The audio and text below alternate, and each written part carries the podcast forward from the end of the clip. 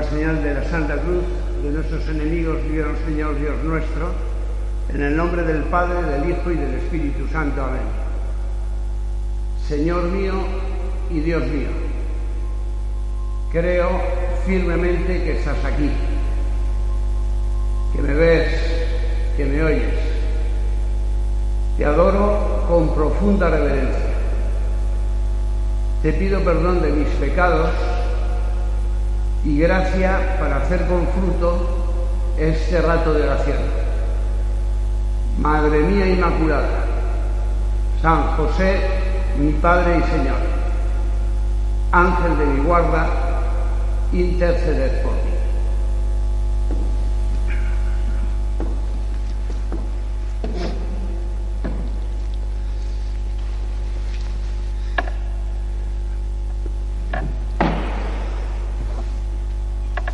Ya hace muchos años, en una ciudad del norte de México, llamada Culiacán, querían poner una capilla, un oratorio. Tenían un crucifijo para presidir aquel oratorio y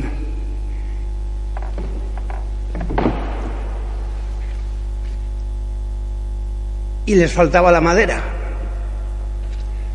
A un carpintero que se llamaba Celedonio le encargaron la madera y llegó un día al sitio donde tenían que ponerse el crucifijo.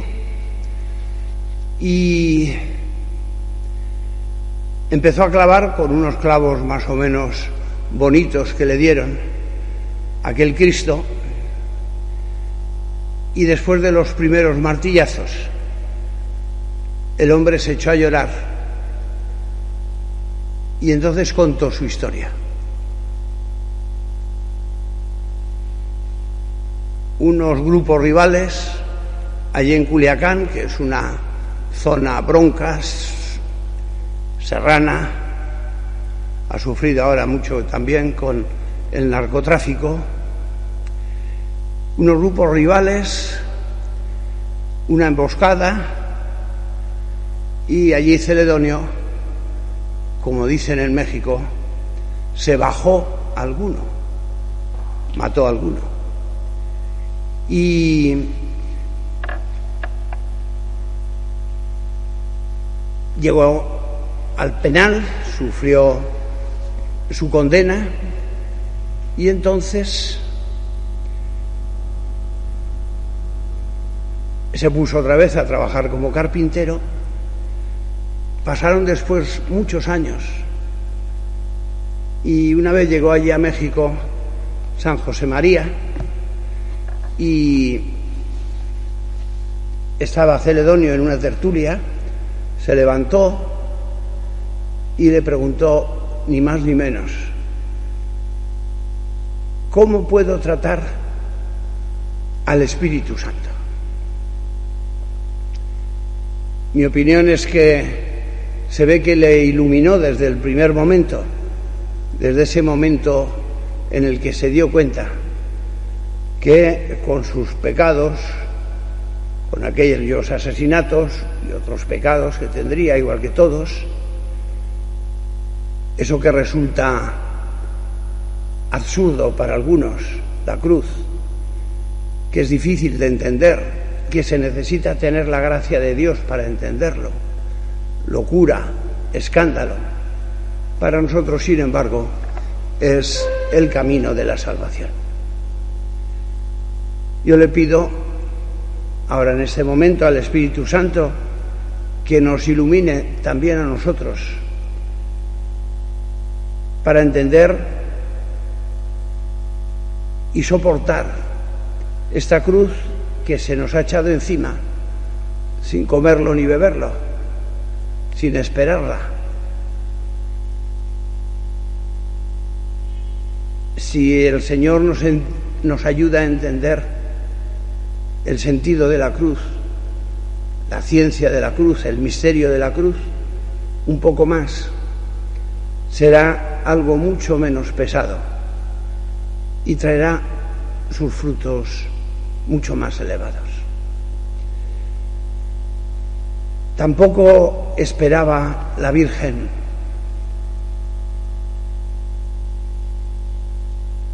la cruz y se la topó bien pronto. Había ido al templo a presentar al niño. Es asombroso. El Hijo de Dios era un bebé de 40 días.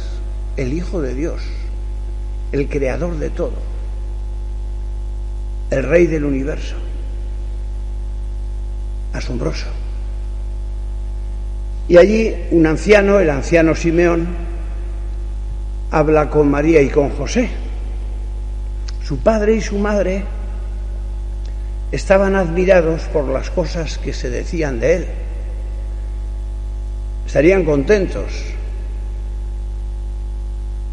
Se dirían que era un niño precioso, como os ponéis contentos los padres y las madres, los abuelos y las abuelas, cuando lisonjean a vuestras criaturas.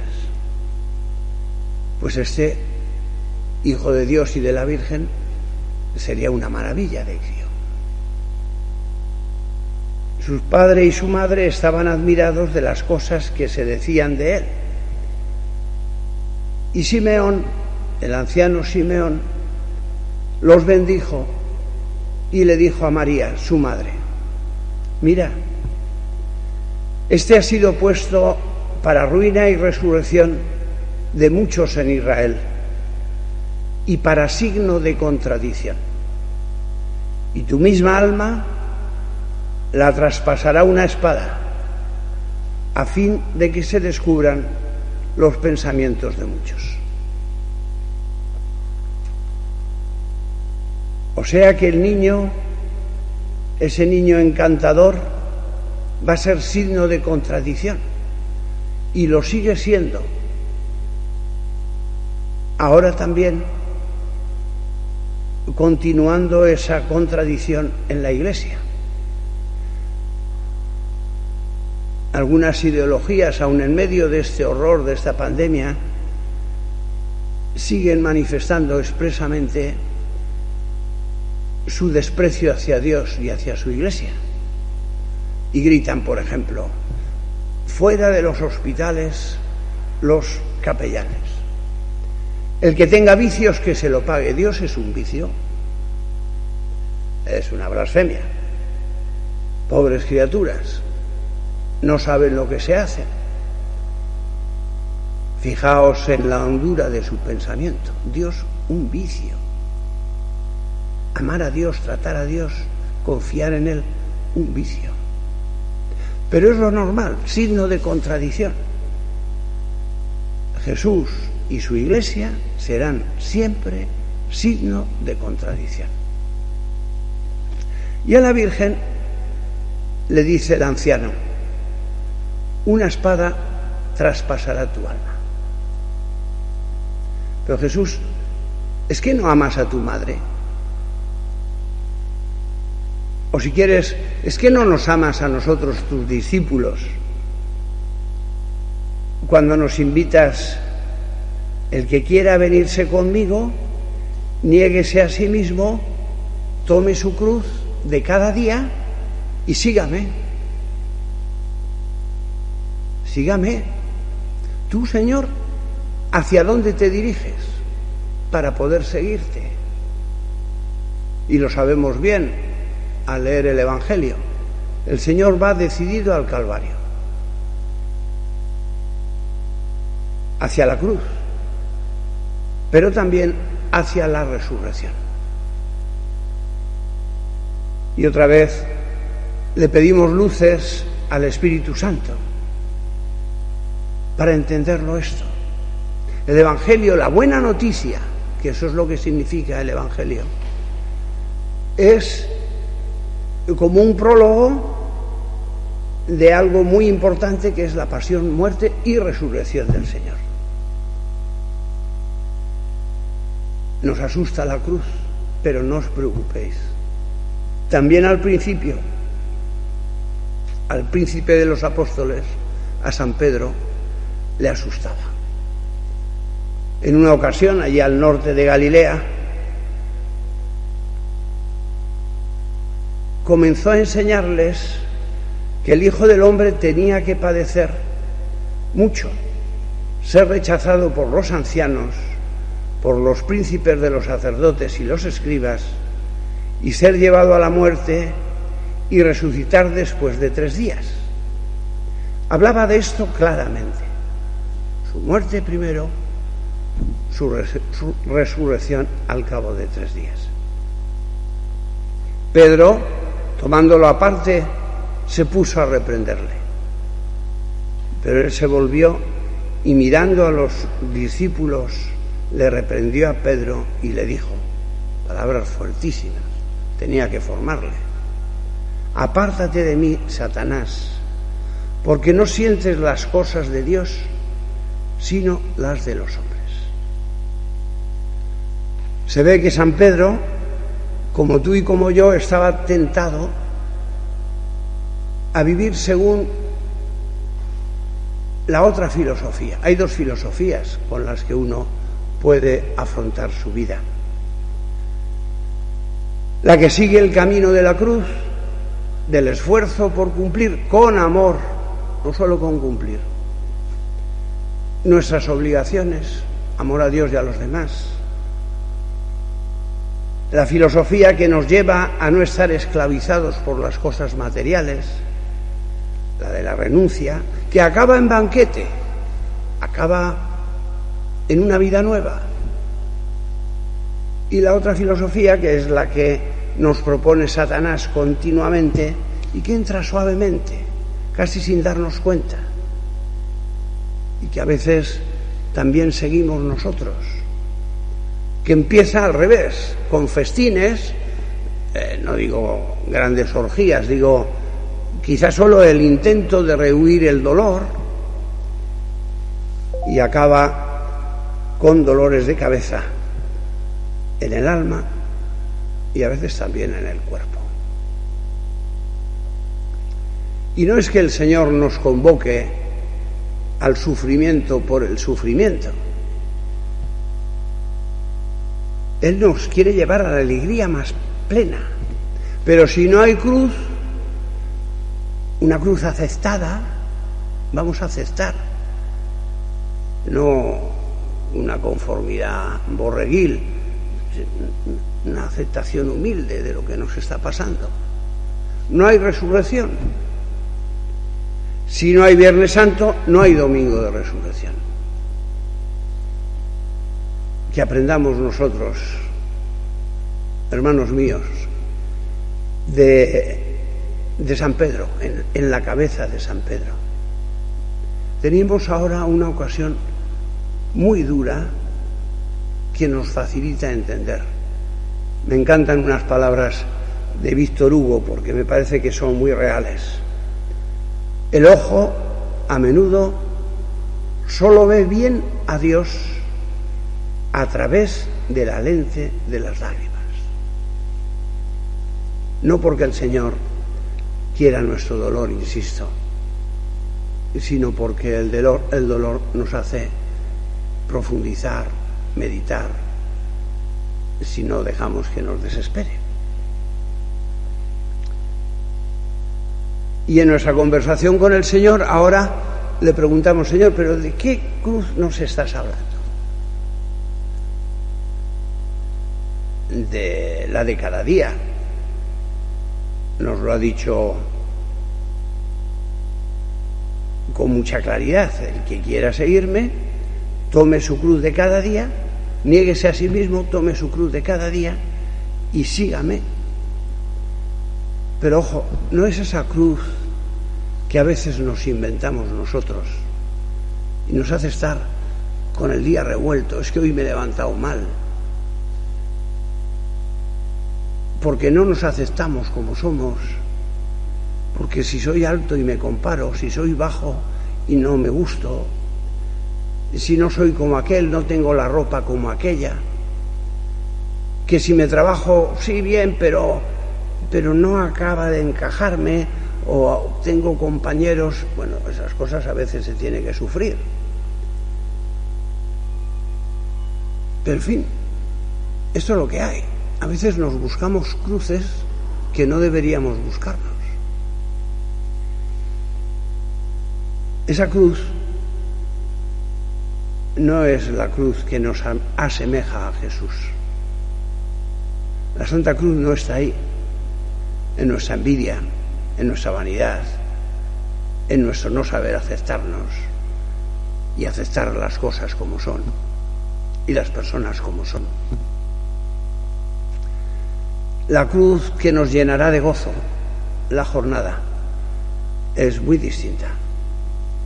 Siempre en lo ordinario. No pensemos en cosas extraordinarias que pueden venir, como han venido en este caso. Es, y esto nos viene bien para nuestro encierro de ahora, es compaginar las obligaciones con Dios, con los demás, con el prójimo, con el trabajo, es sacar un tiempo preciso y no decir luego para hacer oración, eh, para llamar a una persona que no nos apetece mucho pero necesita consuelo probablemente.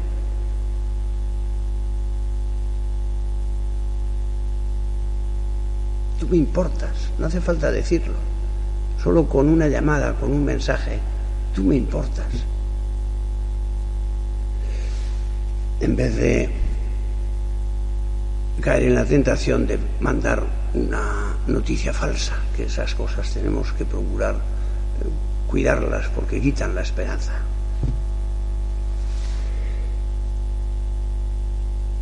Es sujetarse, por tanto, entonces a un plan de oración. Y a las doce rezo el ángelus. Ahora es muy fácil.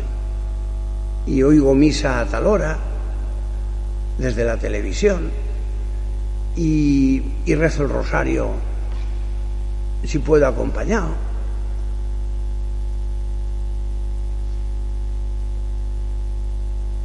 La cruz está en atender con delicadeza a los demás, especialmente a los que sufren, especialmente a los enfermos. ¿Cómo no vamos a tener un pequeño vencimiento de Señor, esto te lo ofrezco por los que están pasándolo mal? es no poner mala cara ante aquella persona que te carga, cambiar un plan.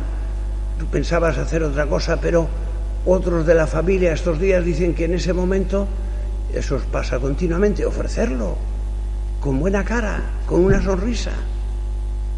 Ya estáis abrazándoos a la cruz de Jesucristo de cada día, que no es una cruz estrepitosa el buen humor ante las contrariedades. Claro, no es que esto es muy largo. Es que si no ponemos buen humor, pues no ayudamos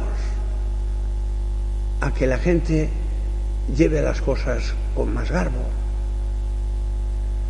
A veces estamos o haciendo la casa o con el teletrabajo bueno, pues abandonar una ocupación cuando hay que abandonarla o no abandonarla cuando no hay que abandonarla. Y eso lo sabemos. Se nos enciende una luz roja, tendría que acabar. Pues acaba porque tienes que hacer otras cosas. Comer con agradecimiento lo que nos sirven. No a los caprichos, vencer la pereza. No, como estamos en esta situación nos hundimos en el sofá, ofrecer las enfermedades que tengamos, que no solo existe el coronavirus, el cansancio, cuidar las cosas que usamos, cuidar ahora especialmente, allí hay una mortificación maravillosa, las cosas de la higiene, del cuidado, para cuidarnos nosotros y cuidar a los demás, sin histerismos, pero con mortificación. Detalles de orden, no quejarnos, no quejarnos. Es que lo hago yo todo, es que los otros, no ayudan, y no murmurar, tenemos mucho tiempo libre. Ya sé que no hay mala intención, pero ahí hay mortificación muy buena.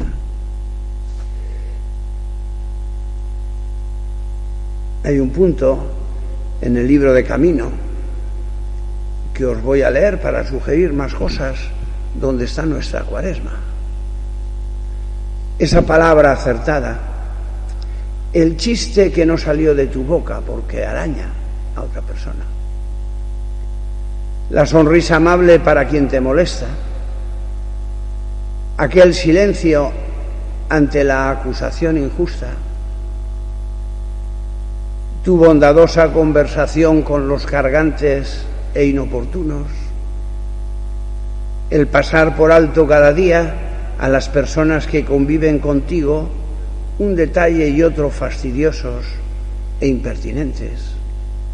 Esto, con perseverancia, sí que es sólida mortificación interior. Pasado mañana, el viernes anterior a la Semana Santa, que por tanto es un viernes de abstinencia, mirad lo que podéis hacer. Pasado mañana, antes se llamaba el viernes de Dolores, de la Virgen Dolorosa. Luego se trasladó al 14 de septiembre, pero hay muchas Dolores y Lolis y Lolitas y Lolas que siguen celebrando ese día y luego aprovechan y celebran también el de septiembre.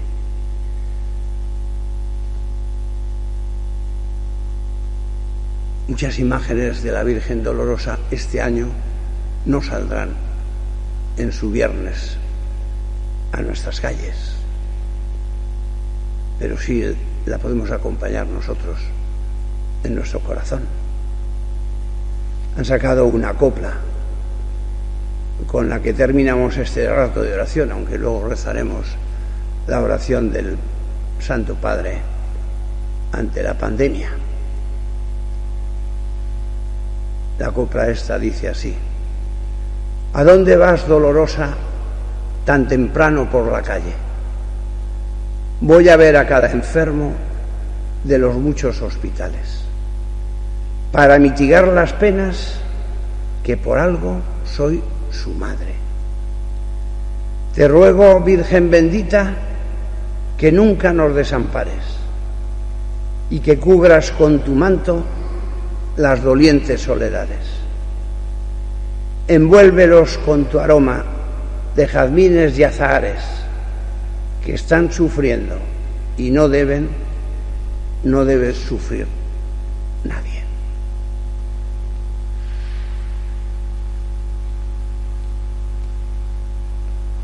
Rezamos la oración del Santo Padre y acudimos los que podáis y los que queráis a los balcones rezar por todos esos trabajadores.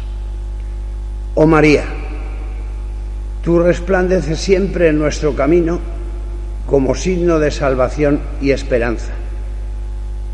Nosotros nos encomendamos a ti, salud de los enfermos. Ante la cruz fuiste asociada al dolor de Jesús, manteniendo firme tu fe.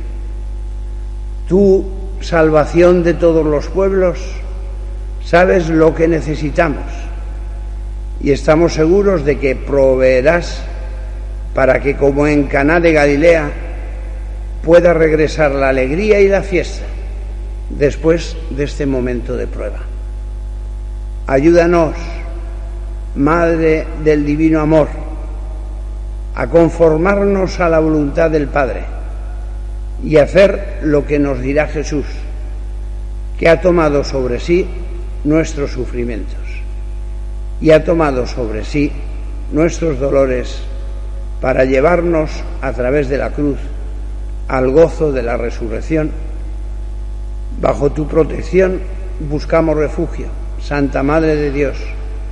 No desprecies las súplicas de los que están en la prueba y líbranos de todo peligro, oh Virgen gloriosa y bendita.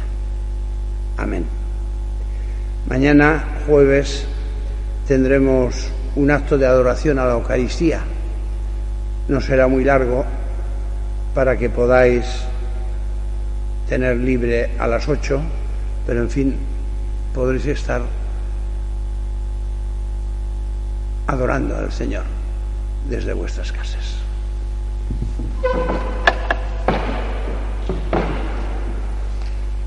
Te doy gracias, Dios mío, por los buenos propósitos, afectos e inspiraciones que me has comunicado en esta meditación. Te pido ayuda para ponerlos por obra. Madre mía Inmaculada, San José mi Padre y Señor, Ángel de mi guarda, interceded por mí.